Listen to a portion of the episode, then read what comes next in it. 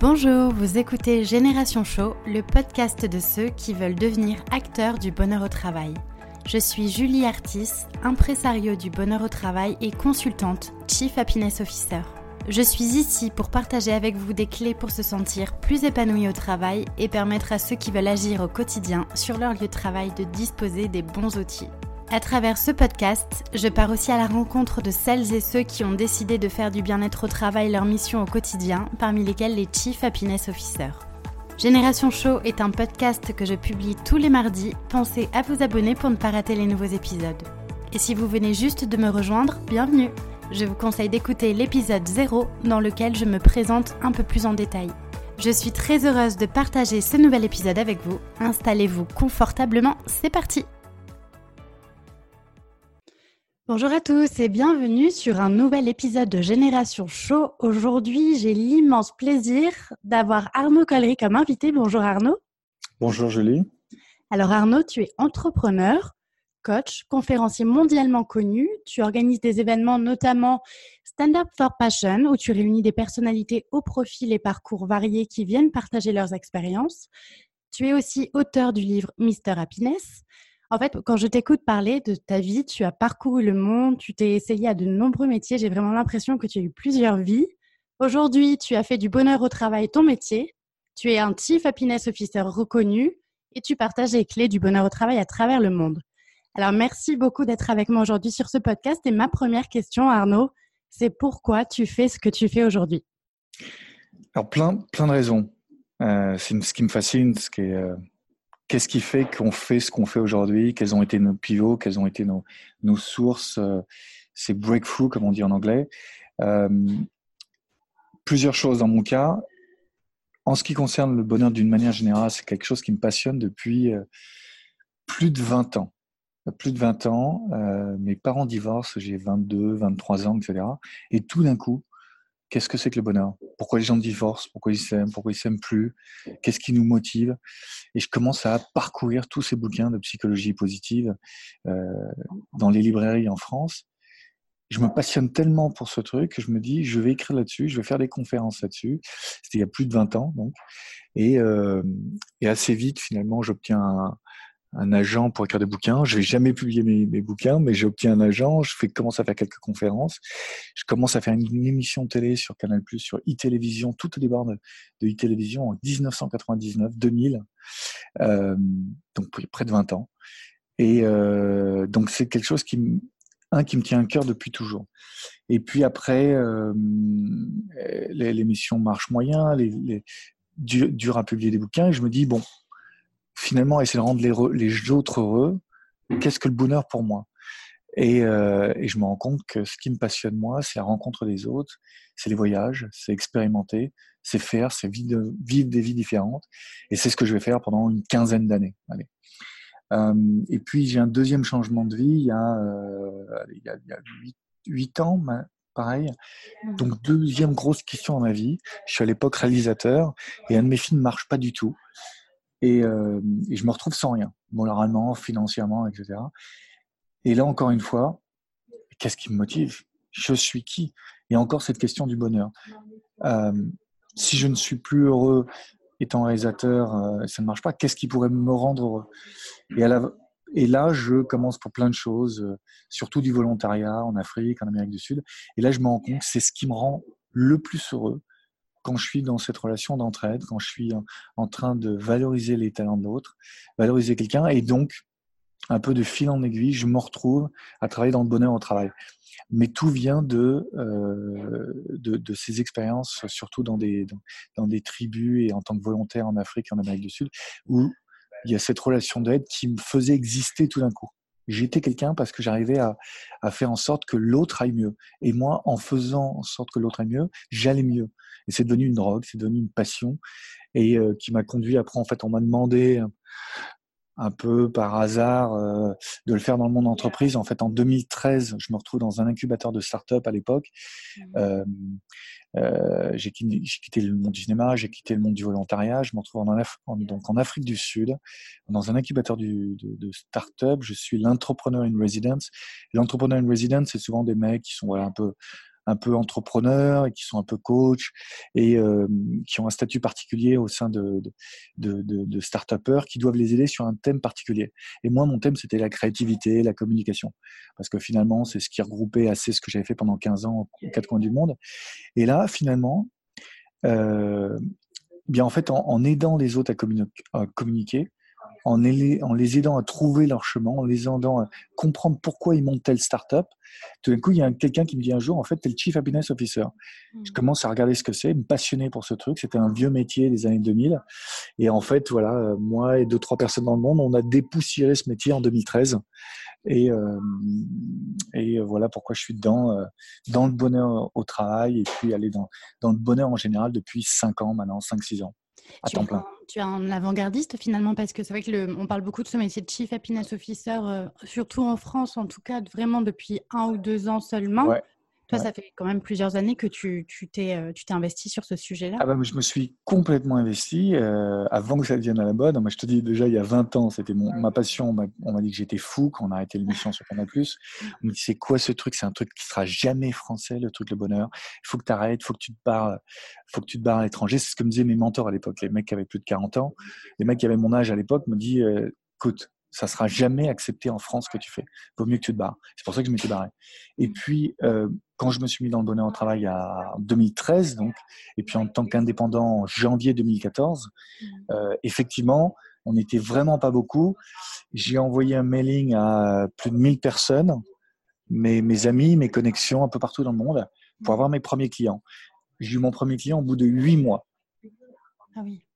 Donc, euh, et même si j'avais un bon, bon network à l'époque déjà. Mm. Donc, effectivement, ça a pris un petit peu de temps.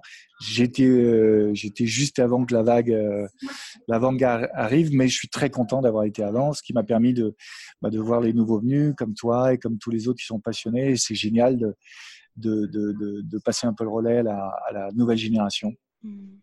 Alors, quelle est ta définition du bonheur au travail? Qu'est-ce qui te rend heureux dans, dans le travail? Pour moi, ça il y a deux piliers qui sont toujours, toujours les mêmes, quelle que soit la culture. Hein. J'ai fait ce métier, j'ai eu la chance de faire ce métier. Et quand je dis faire ce métier, c'est-à-dire qu'en tant que formateur, je fais mes formations de Chief Happiness Officer, que ce soit en France ou en Amérique latine ou à New York bientôt, euh, que ce soit en tant que formateur, en tant que coach, en tant que, euh, que conférencier ou auteur, etc. Ça repose toujours sur deux choses. Un, c'est la joie. Donc c'est comment on peut amener la légèreté, euh, euh, se marrer, euh, vraiment la légèreté. Mmh. Et deux, c'est la profondeur, le purpose, le sens. C'est donc du moment qu'il y a ces deux choses, du moment qu'on arrive amène à voir la légèreté, la joie et la profondeur et du sens à ce qu'on fait pour soi et en équipe, on arrive à quelque chose qui qui qui ressemble à ce, moi, ce que j'appelle au bonheur au travail. Et donc c'est plus que du bien-être au travail, ce que je vois souvent en France. C'est plus que de la satisfaction. C'est vraiment, euh, et là je, suis désolé d'utiliser un terme américain, mais euh, thriving en anglais, c'est vraiment ça. C'est s'épanouir. On, passe plus de temps au boulot qu'on passe avec ses amis, avec sa famille. C'est un fait.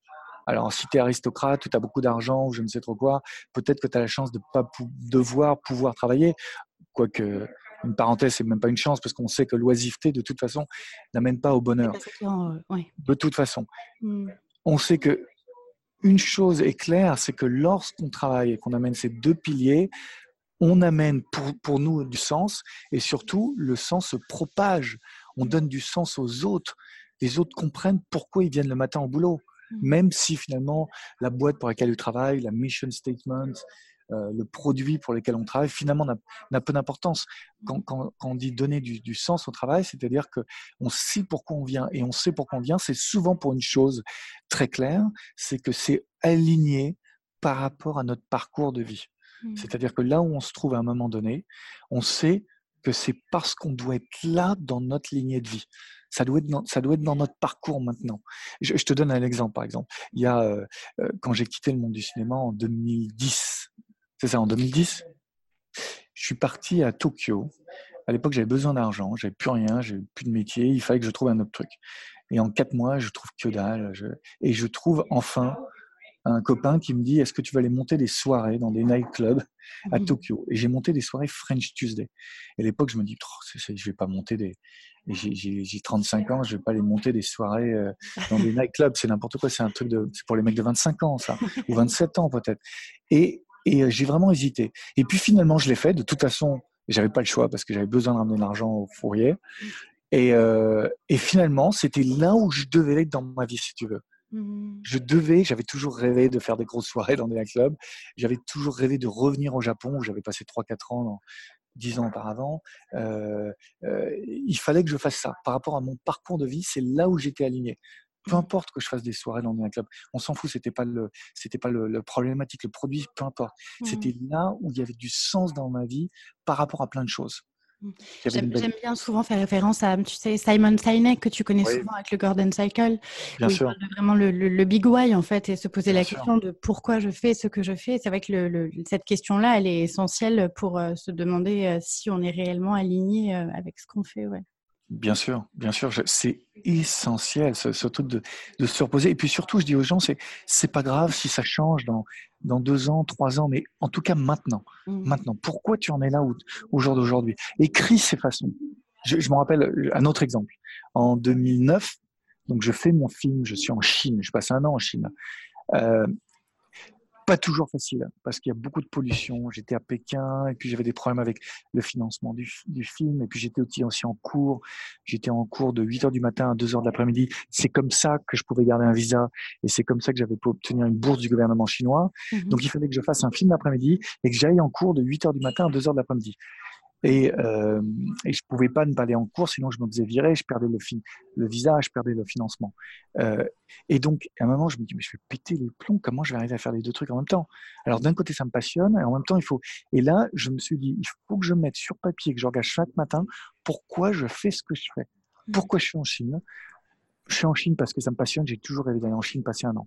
Je suis en Chine parce que je suis sur un campus. J'avais toujours rêvé de revenir à l'école une fois que j'avais quitté la fac. Euh, troisièmement, j'étais là parce que j'avais des investisseurs. Quatrièmement, j'étais là parce que blablabla, etc., etc. Et donc, je me rappelais, je me regardais, si tu veux, ces, ces, ces, euh, ces raisons pour lesquelles j'étais là à ce moment-là. Et puis bon, euh, il se trouve que j'ai été en Chine et puis après au Japon, mais peu importe, j'aurais pu être au fin fond de la France. On s'en fout. C'est pourquoi tu fais ce que tu fais à un moment donné. Et te le rappeler surtout. Parce que Mhm. à un moment, c'est dur. C'est intéressant comme, euh, comme pratique parce qu'effectivement, on pourrait, euh, on pourrait suggérer aux gens, du coup, chaque matin, avant de commencer une journée, d'écrire pourquoi ils font, Ouais. pourquoi ils se lèvent le matin et pourquoi Ouais. ils s'apprêtent à faire ce qu'ils font pour finalement redonner de la clarté et du sens dans leur journée. Ouais, ouais. Ah, ça, je crois que je, crois que c'est euh, essentiel pour moi. Alors justement, tu as énormément voyagé. Pour ceux qui nous écoutent euh, aujourd'hui, je rappelle que tu vis aux États-Unis actuellement. Euh, quelle est ta vision du coup de, la maturité des pays par rapport à ce sujet du bonheur au travail, le- les États-Unis comparé à la France par exemple? Ah ben, c'est passionnant.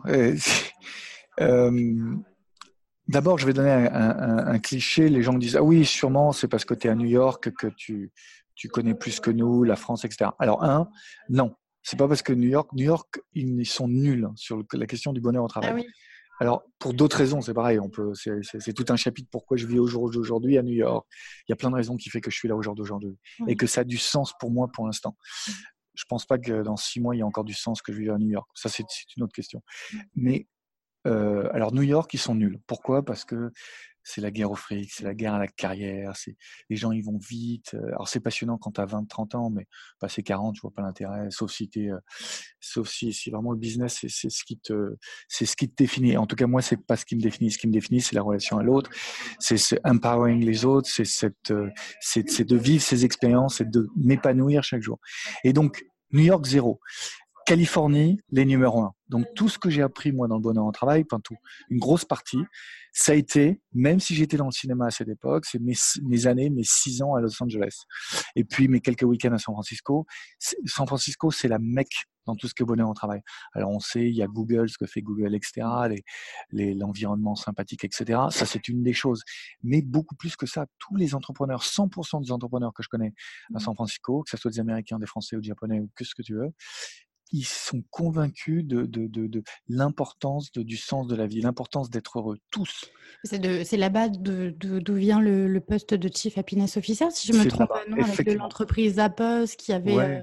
Euh, effectivement, alors ça vient de là-bas. Pour euh, il y a Zappos avec Tony Chier, effectivement, qui a écrit ce bouquin. Euh, c'est quoi C'est le bonheur au travail Comment s'appelle son bouquin Le titre en français, c'est l'entreprise heureuse, je crois. Oui, c'est ça, l'entreprise du bonheur. L'entreprise du bonheur, oui, tu as raison. C'est ça, c'est mm. ça. Et oui, il y a lui, puis aussi, euh, pour ceux qui nous écoutent, ça vaut le coup de regarder Search Inside Yourself. Mm-hmm. Search Inside Yourself, c'est euh, en fait c'est une institution qui était euh, qui était au sein de Google par un, par un sino américain qui était un ingénieur, un des premiers employés de Google, et qui a amené la méditation à Google dans je sais pas, en 2005, quelque chose comme ça. Et puis finalement, c'est devenu une entreprise indépendante, Search Inside Yourself. Ils font des séminaires dans le monde entier. Donc ils m'ont appelé, appelé, pour que je les suive à, Toronto il y a quelques années. Mmh. Enfin bref, il y a plein, que ce soit Google, que ce soit Tony Chier et tous les autres. Effectivement, une grosse partie de ce que j'ai appris, c'est dans mes années en Californie. C'est quand même Los Angeles et San Francisco. Euh, ça fait partie de, de leur vie de base. Donc, c'est leur culture. C'est leur culture. Alors, ce, je vais partir cette région du monde. Et puis après, c'est très très intéressant. Euh, alors, il y a en Amérique centrale, en Amérique centrale, et pour moi, l'Amérique centrale, je, vais, je, donc je commence un peu haut, c'est-à-dire que je pars de Mexico pour aller au Venezuela, Panama, jusqu'au Venezuela, Colombie, Aruba, qui est l'île du bonheur, où, j'y serai d'ailleurs le, le, 5 avril pour la, je sais pas quoi, 15e fois pour faire un énième event, et cette fois-ci mon, mon événement Stand Up for Passion.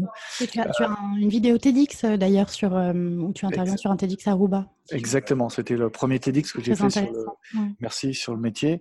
Mm. Et toute cette région, alors c'est marrant parce qu'ils sont, ils sont éloignés de ce que je suis, ils sont éloignés de, ils sont, ils sont pas rien à voir avec les Français. Cette région, il n'y a rien à voir avec les États-Unis même. Hein. Mais toute cette région, alors même Venezuela avec ce qui se passe, mais les gens au Venezuela, j'ai fait plusieurs conférences, euh, euh, ils comprennent ce que c'est que le bonheur, ils comprennent ce que c'est être heureux au travail. C'est mmh. assez passionnant. Même Colombie, où j'arrête pas d'aller en, Colombie. Euh, je serai au Brésil bientôt aussi. Euh, ces pays-là comprennent. Le Costa Rica aussi. Toute mmh. cette partie comprennent qu'il faut être heureux. Et donc c'est pour ça que ces pays sont pas, sont généralement pas les plus grands au niveau économique. Ils s'en foutent. Que mmh. vraiment, il faut être heureux pendant la journée, il faut être heureux pendant la famille. Et, il y a vraiment cette corrélation dans ces pays d'amener le bonheur que tu peux trouver avec la famille ou dans les amis, le ramener au boulot. Par mmh. exemple, la France, on est très fort dans le bonheur amical, j'appelle ça. Mmh. Le bonheur amical, on est, on est parmi les rois du monde. C'est-à-dire que le bonheur en amitié, on est fort. Mmh les, Grecs sont forts, les, Italiens sont forts, les Espagnols sont forts, ils sont encore plus forts que les Français. Mais au niveau, mais en France, je ne sais pas pourquoi on fait un distinguo entre le bonheur au travail et puis ce que tu éprouves en tant que sentiment avec les amis. Ce doit être la même chose. Pour mmh. moi, ça doit être des amis. Même si parfois c'est dire, même si parfois il faut se serrer la ceinture, même si parfois il y a des KPI qu'il faut, il y a des critères et puis c'est pas facile tous les jours. Mais du moment que d'une manière générale, sur l'année écoulée, tu as été finalement plutôt heureux.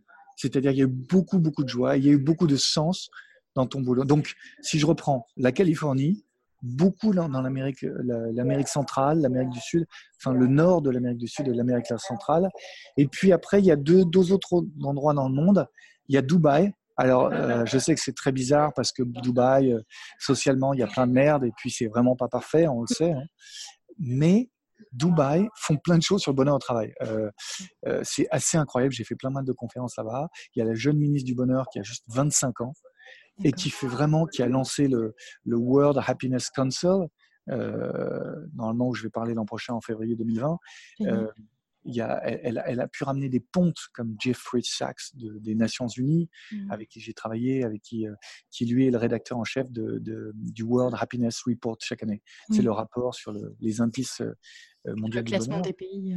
Donc cette petite femme de 25 ans, bon même si c'est l'aristocratie locale, etc., elle mmh. se bat pour faire changer les structures des femmes, elle se bat pour le bonheur dans les entreprises, etc. Donc Dubaï, et puis après, je vois pas mal de choses, bien sûr, dans des pays comme le, on le sait, hein, le Bhoutan, le Népal, alors même si ce ne sont pas parfaits pareil au niveau social.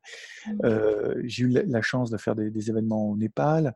Euh, au Bhoutan, je vais bientôt faire euh, sûrement des choses avec l'UNICEF. Bientôt, il y a des choses qui se passent là-bas. Passionnante où ils comprennent. Pareil, au niveau économique, ils sont nuls. Hein. Il y a des mmh. gens qui vont rire. Moi, il y a mes copains de New York qui se marrent quand je vais quand je vais dans ces pays-là. Ils ne comprennent pas pourquoi.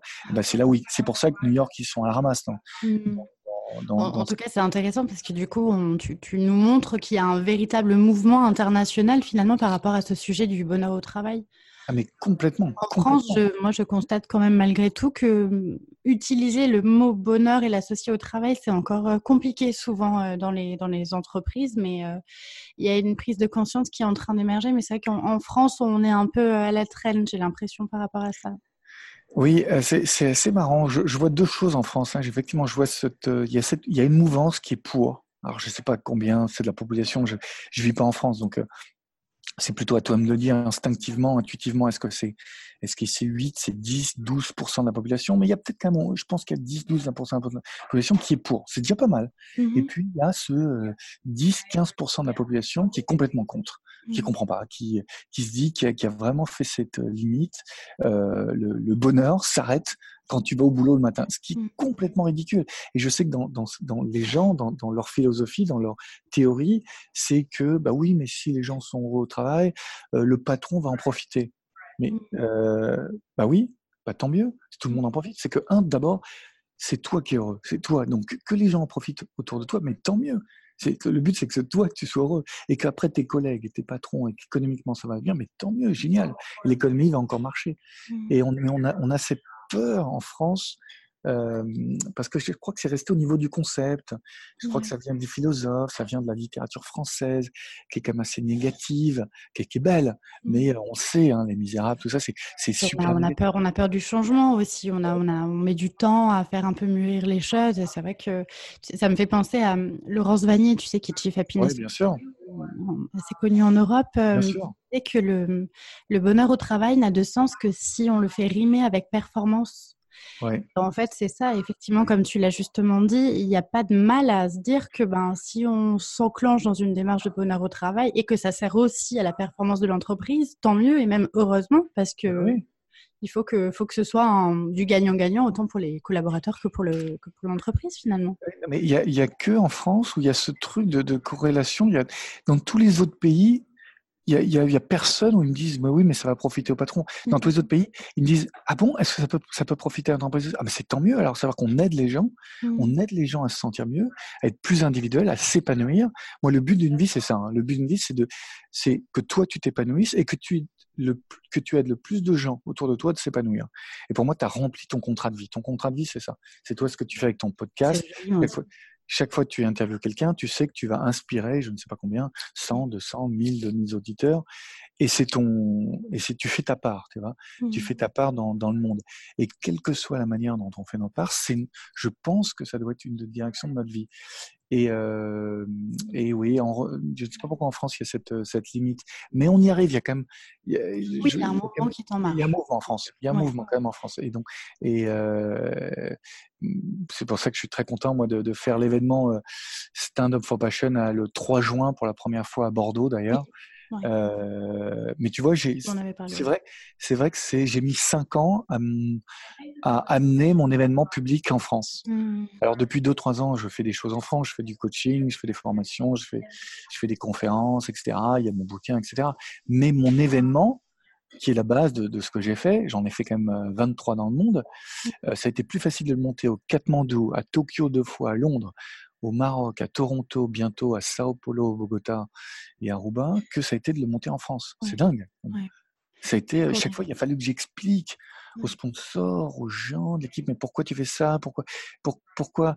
Mais, et, alors que, enfin, pourquoi ça, me paraît naturel de, de, de, montrer un événement où les gens vont parler de leur sens de leur vie, comment ils ont trouvé la joie, comment ils ont trouvé du bonheur et comment ils ont créé du sens pour eux. Comment on peut se réaliser Mais c'est vrai que le, sens d'une vie, finalement, c'est comment tu vas te réaliser, t'épanouir dans ce que tu fais. Sinon, la vie ne vaudrait presque pas le coup d'être vécue.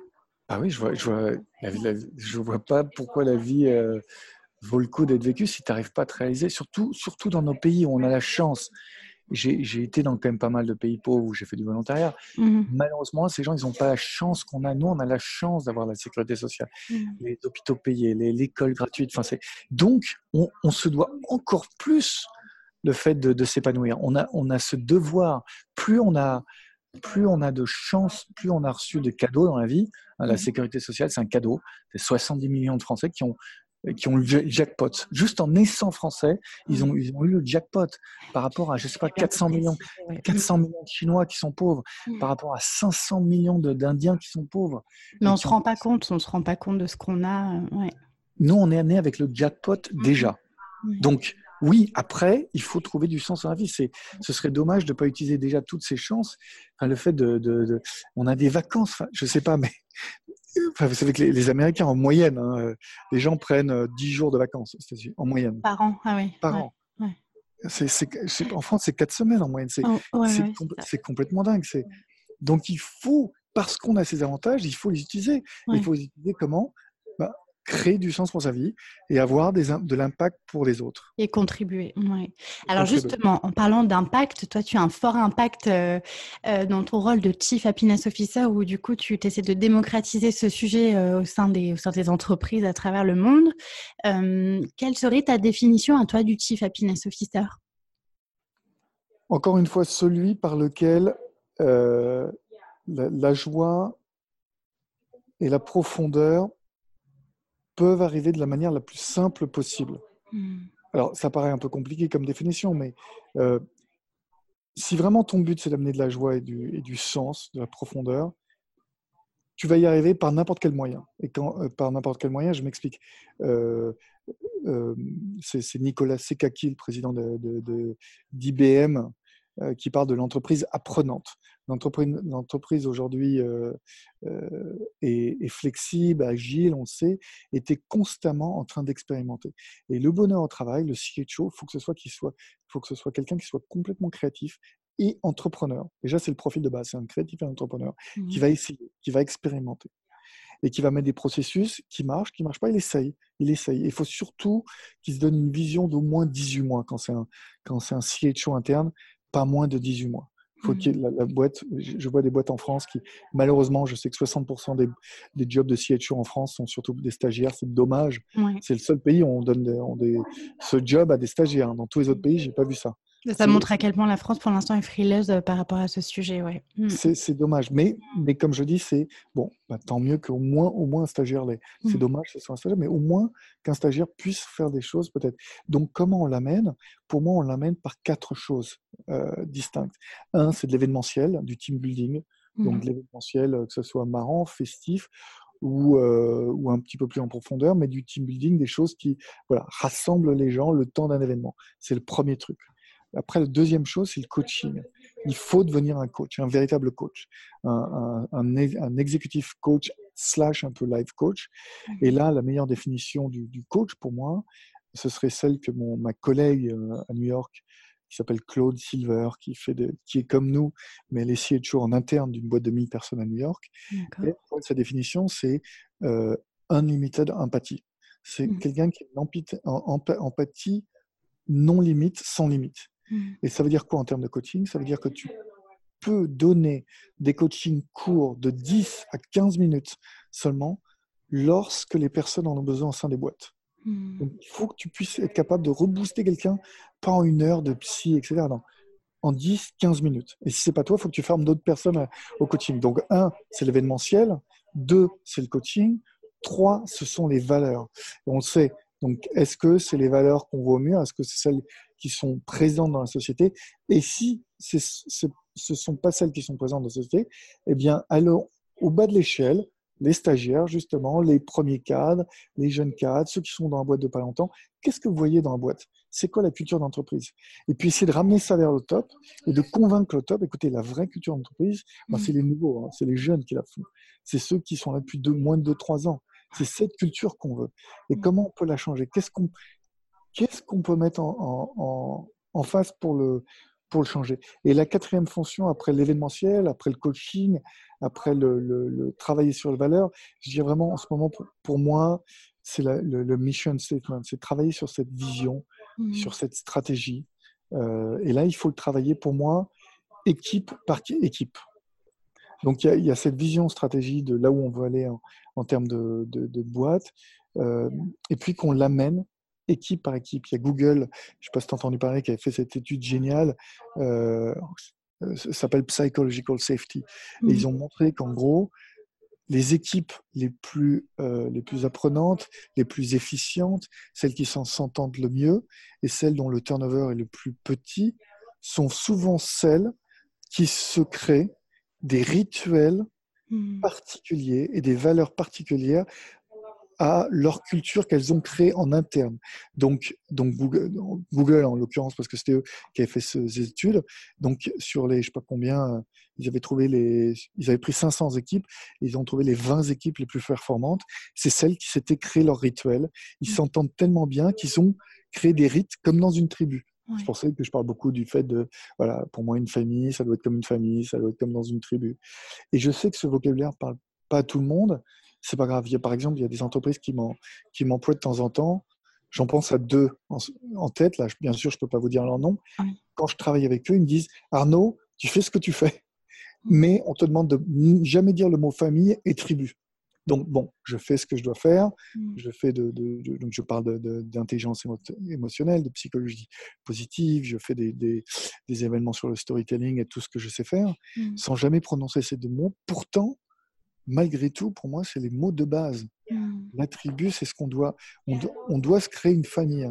Mmh. On est dans une époque, bon là, je vais, euh, je vais parler un peu plus euh, macro que micro, mais on est dans une époque où on est tellement dissocié de tout ce qui se passe, où les, où les familles ont pété les plombs, où il y a moins de religion, etc., etc., etc.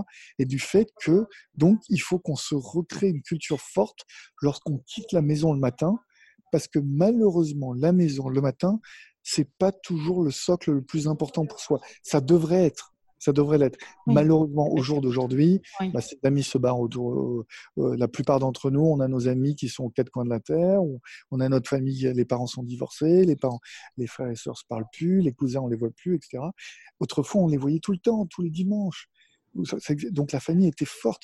Donc effectivement, c'était pas aussi important le bonheur au travail. Parce que de toute façon, on revenait le soir, on allait se marrer dans la famille. Il y avait des gens avec qui on avait confiance. Mmh. Et ça, c'est le maître mot de ce qu'on fait hein, dans, ces quatre choses que je t'ai dit que le Chief Happiness doit faire. Le, le maître mot à la fin de la journée, in fine, ce pourquoi le, le, le, CEO t'emmène dans la boîte, le président, le, PDG t'emmène dans la boîte, ce pourquoi les, le directeur d'unité t'emmène dans la boîte, c'est parce qu'il veut de la confiance dans les employés. Et la mmh. confiance dans les employés, c'est ce qui fait que les gens vont rester entre eux, vont mmh. rester bosser ensemble, vont avoir la banane et vont, euh, vont, bah, vont continuer à travailler ensemble, et même si le produit les intéresse pas trop finalement, mmh. même si la boîte bof. Mais on a une raison pour laquelle on se lève ce matin. On va retrouver notre famille. Alors moi, je vois, souvent des entreprises aujourd'hui aussi qui ont, qui ont recours au service d'un Chief Happiness Officer pour euh, des raisons un peu moins authentiques, on va dire, et plus euh, pour euh, des raisons liées à la marque employeur, etc. Et qui du coup rendent ce métier de Chief Happiness Officer un peu bullshit job, comme on, comme on le voit souvent sur les, dans les médias. Qu'est-ce que tu penses de ça? Est-ce que est-ce que, est que du coup, une, une, démarche euh, bonheur au travail avec un Chief Happiness Officer, ça peut marcher si euh, la démarche n'est pas forcément authentique?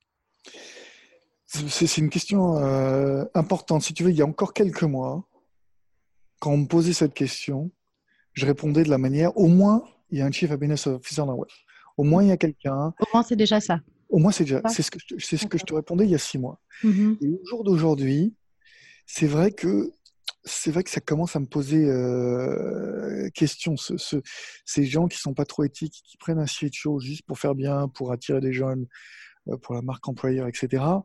Euh, alors du moment que, que, on va dire que euh, il n'y a pas trop de marques qui fassent ça, et puis il n'y a pas trop de gens qui vont aller dans ce domaine et qui en ont rien à foutre, parce qu'effectivement, je vois aussi des jeunes qui deviennent CHO parce que c'est le boss qui leur a donné en termes de promotion, dit tiens, on va pas te mettre directeur marketing, tu es encore trop jeune ou tu es trop jeune dans la boîte, mais tiens, on va, tu veux un poste de CHO. Alors que le mec ou la nana, on va dire, elle est, il n'est pas très humain ou elle n'est pas très humaine, c'est un peu dommage. Mmh. Je commence à voir un tout petit peu ça.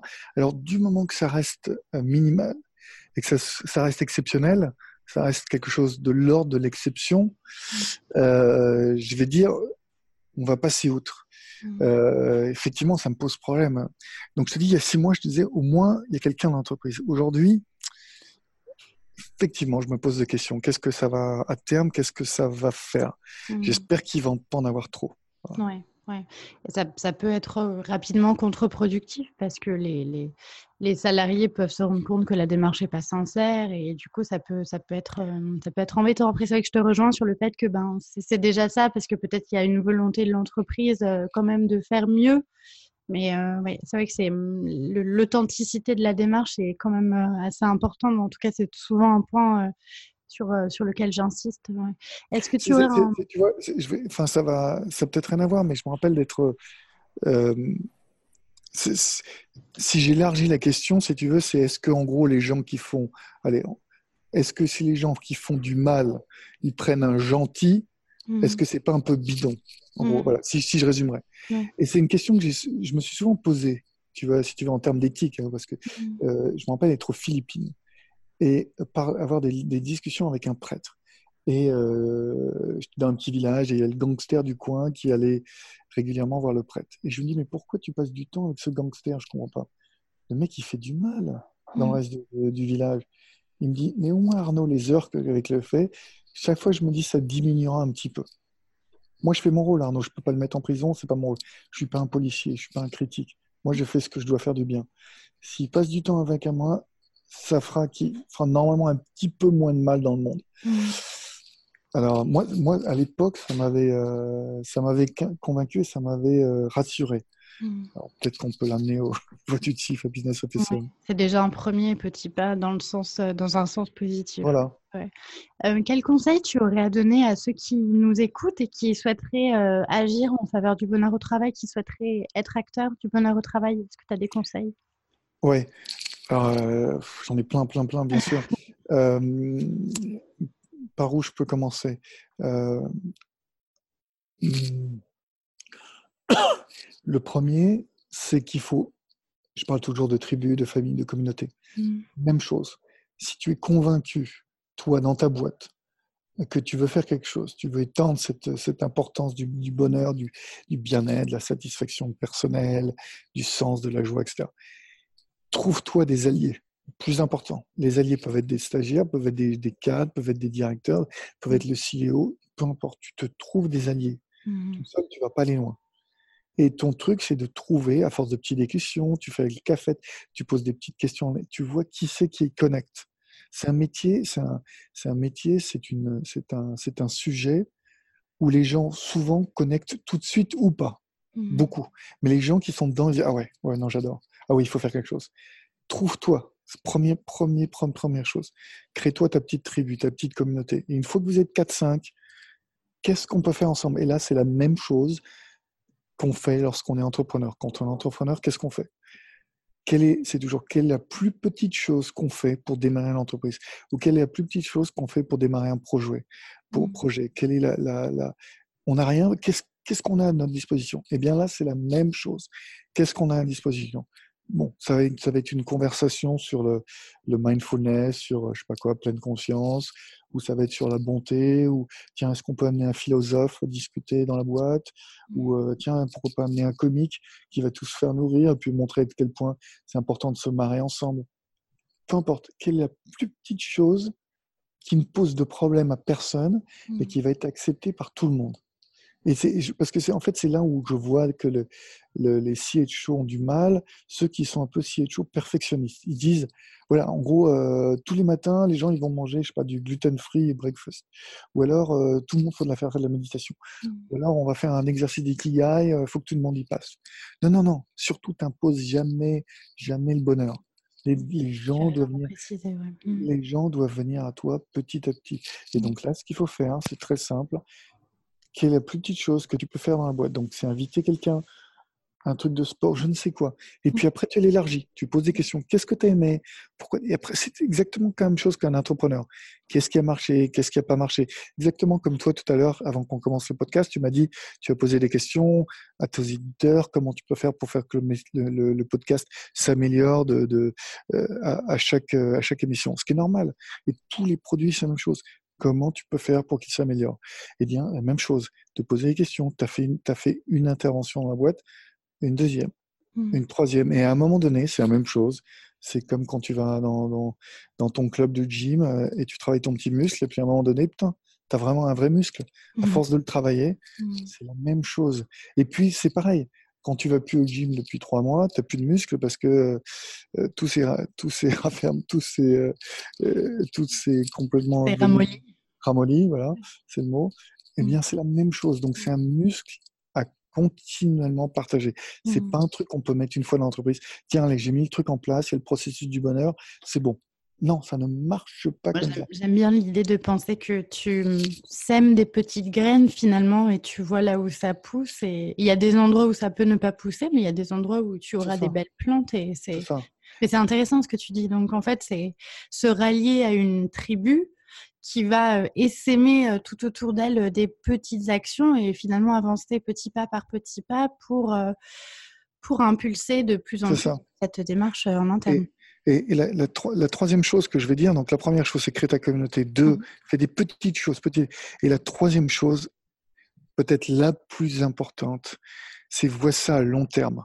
Mmh. Vois ça, si c'est ton truc, si toi c'est une vocation, une vocation de faire quelque chose dans l'humain, Mmh. ça à long terme. C'est-à-dire que même si tu te prends des claques, où il y en a des qui vont se foutre de ta gueule pour ce que tu es en train de mettre en place, etc., tu t'en fous. Tu mmh. continues ton bonhomme de chemin.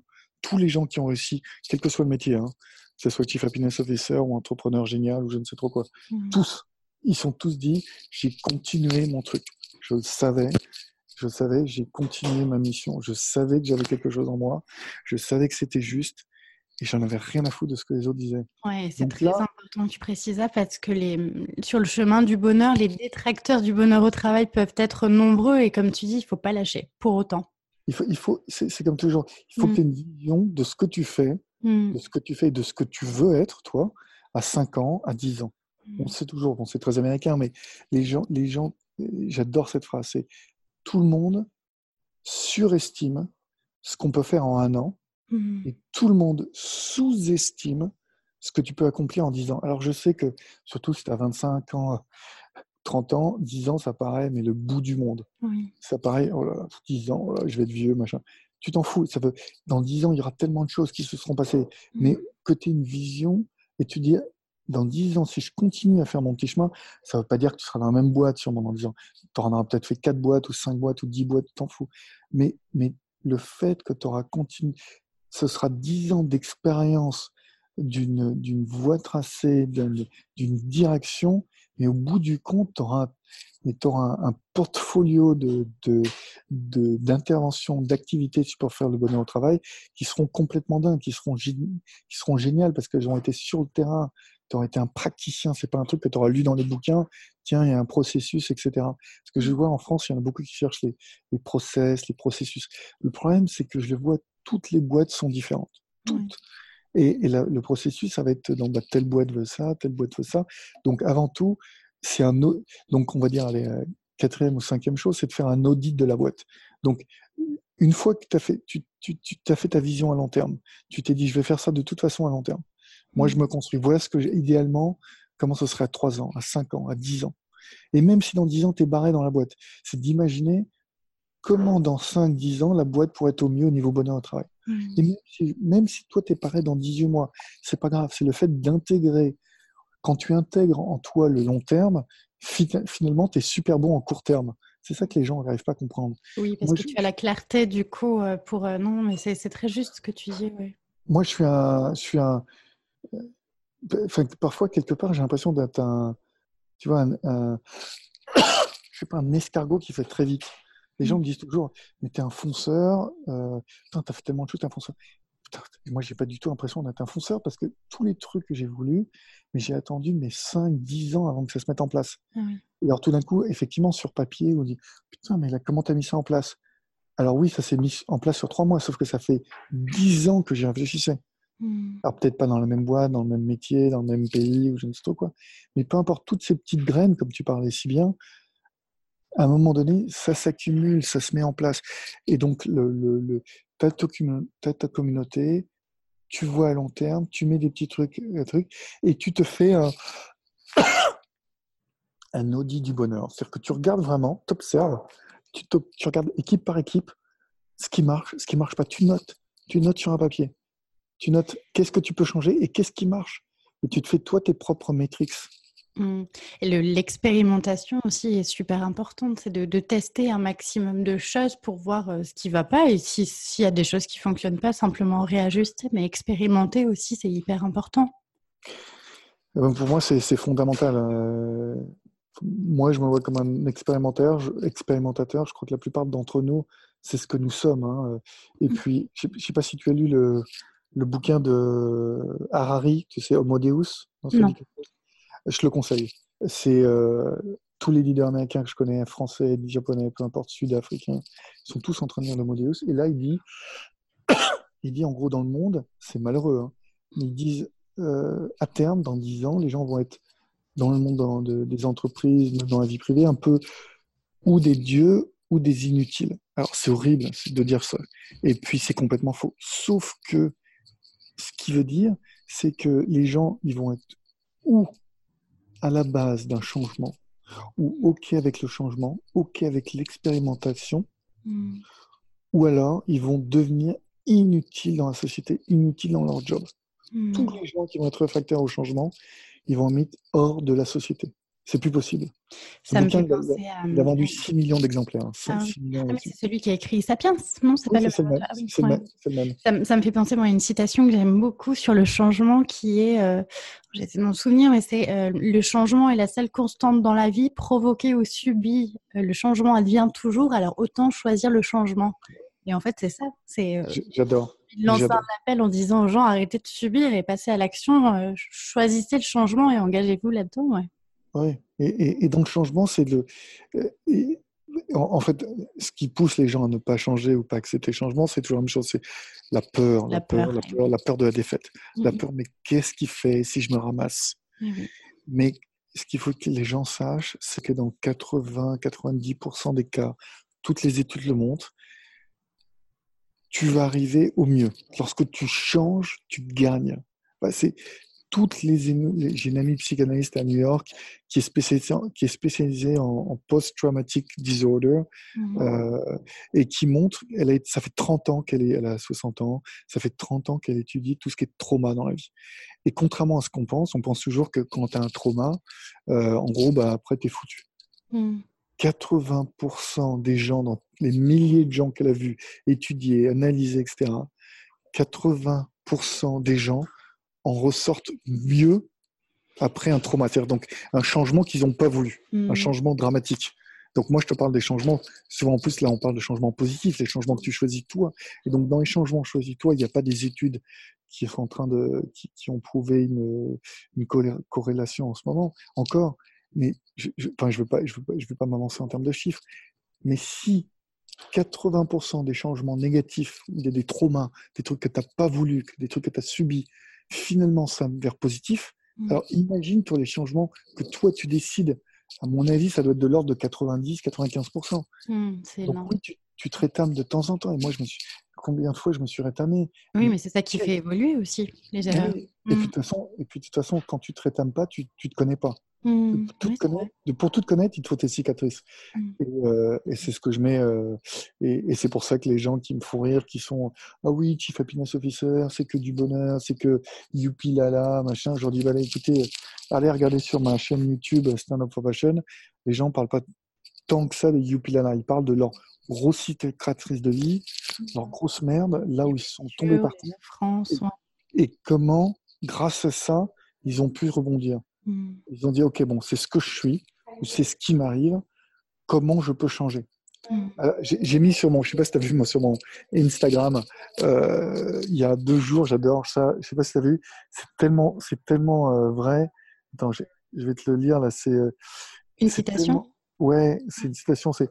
alors, je l'ai mis en anglais, mais si je traduis en français, c'est Je n'ai jamais vu aucune transformation de vie qui n'a pas commencé avec la personne qui se dit à un moment donné j'en ai marre de mes conneries.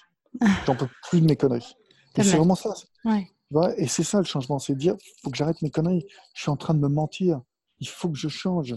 Et c'est pour ça qu'on le sait. Donc, les gens qui sont virés de boîte, on le sait. Mm. L'analyse, tu demandes 80% des gens qui sont virés de boîte, inconsciemment, ils le voulaient.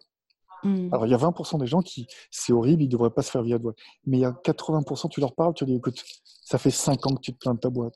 Ça Mm. fait 5 ans que tu détestes ton boss. Ça fait 5 ans que, euh, que tu détestes tes collègues, etc. Mm. Quelque part, tu as demandé à l'univers de te faire, de te faire virer. Donc à ceux qui nous écoutent, euh, on lance un appel, choisissez le changement, soyez acteur Voilà. du changement au lieu de subir le changement. Voilà. Soyez acteur de vos changements. Alors Arnaud, tout ça c'est passionnant, mais on arrive euh, presque au bout du podcast. Euh, pour terminer, j'aimerais te proposer un petit exercice qui va nous permettre de mieux te connaître. Alors je vais te poser des questions un petit peu en mode euh, rafale et l'idée c'est que tu y répondes avec le plus de spontanéité possible sans trop réfléchir. Est-ce que tu Ça es prêt marche. Je suis prêt, vas-y, lance. Alors quelle est la première chose que tu fais en arrivant au travail le matin? Euh, LinkedIn, Est-ce que tu es plutôt open space ou bureau fermé? Open space à mort. Tu es plutôt télétravail ou travail au bureau? Moitié-moitié. Qu'est-ce qui t'embête le plus dans une journée de travail? Euh, tout ce qui est administratif, fiscalité, facture. Je suis nul. Qu'est-ce qui t'inspire le plus dans tes journées de travail? Rencontrer des nouvelles personnes, des personnes passionnantes, inspirantes, qui ont des changements de vie. Selon les personnes qui t'entourent, quelle est ta principale qualité dans le travail Honnête et créatif. Et quel est selon toi, du coup, ton plus grand défaut au travail Parfois désorganisé. Si tu avais une baguette magique, qu'est-ce que tu changerais dans les entreprises qui est une sorte de test. Qui est une sorte de test où, où il y a une espèce de. de- une, ent- une sorte de machine. euh, tu sais comment les, les- les- machines qui, qui peuvent voir si tu es en train de mentir. C'est les- Un détecteur de mensonges Ouais, c'est ça. Et puis, vraiment qui te demande est-ce que tu es vraiment là où tu veux être? Est-ce que c'est la, la société là pour laquelle tu es Est-ce que tu vas faire du mieux dans cette boîte? Un détecteur d'authenticité, peut-être? Bravo, Julie. J'adore ça. Bravo. Détecteur d'authenticité, j'adore. Et dernière question, quelle est la dernière chose que tu fais en partant, en finissant ta journée de travail le soir? Euh, bah, en ce moment, c'est d'appeler ma femme pour voir mon bébé. Hmm, J'ai un bébé de 9 mois et je vois sa petite photo, lui dire que j'arrive bientôt. Ok, super. Merci beaucoup Arnaud. Alors, avant de se quitter, est-ce que tu as des actus? Est-ce que tu peux nous dire où on peut te retrouver bientôt sur euh, des événements, sur le web, etc. ouais, bien sûr. Si vous avez la chance de- de- d'être à New York ou d'avoir des amis à New York, on fait un gros événement le 10 avril ici chez Google. Euh, très content, ça fait 2-3 ans que je vais travailler avec eux, sur le bonheur, le sens et l'intelligence artificielle. Hmm. J'amène sept euh, personnalités de- de- du monde de l'intelligence artificielle à travers le monde qui vont venir parler comment, d'après eux, l'intelligence arti- artificielle peut donner du sens dans la vie. Parce que je veux étudier, je veux explorer, je ne connais pas tellement ce monde-là et je veux comprendre. Donc, si, voilà, si vous êtes là euh, le 10 avril sur le, le- l'IA et le bonheur, ça serait pas mal. Sinon, euh, euh, sinon le 3 juin à Bordeaux pour, le, pour Stand Up for Passion. Sinon, il y a toujours mon bouquin et puis ma, ma formation de Chief Happiness Officer. Euh, bah, la prochaine à New York, c'est le 9 mars, mais si vous n'êtes pas dans le coin, vous en foutez. La prochaine en France, ça devrait être en, en septembre à nouveau. Et puis, et puis, pour ceux qui m'écoutent, qui sont de la région de Montpellier, pourquoi pas, à travers Julie, monter un stand-up for passion Montpellier. On lance un appel, mais oui, ce serait Voilà. super. Hmm. Voilà, on lance un appel pour, d'inspiration. pour ceux qui veulent, euh, pour ceux qui veulent parler, sponsoriser un tel event sur le sens, le bonheur à Montpellier avec 7, speakers, 7 minutes. Et puis pour toutes les autres infos, de toute façon, il y a ton site euh, arnaudcollery.com ou, Ouais, ou, ou stand-up ou standupforpassion.com. ou Stand Passion. Ok, merci beaucoup euh, Arnaud, infiniment. Merci Julie, à toi. Très inspirant, c'est vrai qu'on parlerait de ce sujet pendant des heures et des heures. Et puis pour ceux qui nous écoutent, je vous dis merci pour votre écoute et je vous retrouve très bientôt pour un nouvel épisode. Salut Voilà, c'est tout pour aujourd'hui. Mille merci d'avoir écouté jusque-là. Une dernière petite chose avant de nous quitter. Si le podcast vous plaît, je vous invite à m'écrire un petit commentaire ou à me mettre 5 étoiles. C'est le plus simple pour m'aider à faire connaître le podcast et ça me fera aussi très plaisir. Si vous souhaitez me contacter, me poser des questions ou bien m'envoyer vos feedbacks, je serai ravie de vous lire et de vous répondre. Vous pouvez me retrouver sur mon compte Twitter, julieartis, ou sur Instagram avec le pseudo Génération Show. Encore un immense merci et je vous dis à très vite pour un nouvel épisode.